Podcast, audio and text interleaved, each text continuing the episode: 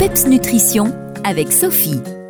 Bonjour à vous tous qui m'écoutez en ce moment. J'ai l'immense plaisir de passer sur les ondes de PEPS Radio chaque lundi à 12h30 pour vous parler de nutrition, d'alimentation saine et gourmande, celle qui fait du bien à notre corps et à notre esprit.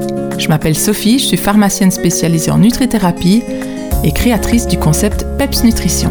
La semaine dernière, je vous ai partagé le secret d'un petit déjeuner de roi pour démarrer votre journée en pleine forme et le rester tout au long de la matinée. Aujourd'hui, place au repas de midi.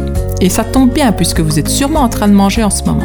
Le dîner, comme on dit chez nous, est un repas qui est souvent pris à l'extérieur de la maison quand on travaille ou étudie. Souvent vite préparé et englouti, pris dans un environnement peu propice à la détente, avec ses collègues ou devant son écran, il est trop souvent négligé.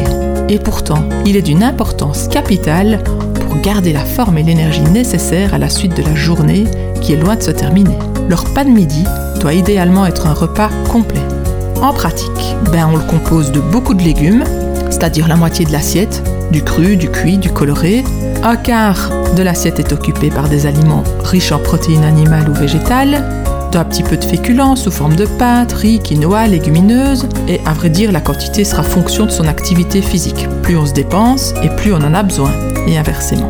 On y ajoute aussi une bonne source d'oméga 3 sous forme d'assaisonnement à base d'huile végétale qui en sont riches. Mais allez-vous me dire comment faire quand on n'a pas le temps de cuisiner?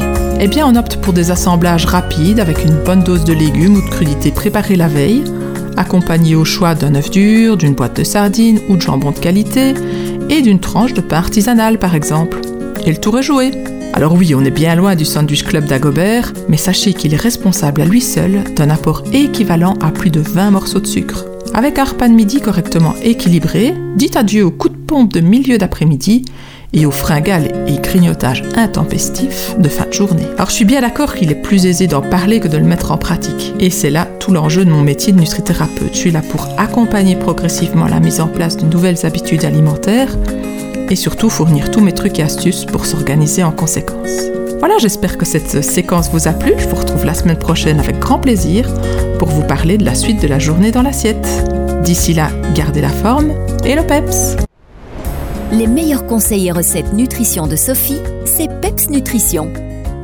Retrouvez-la sur Facebook.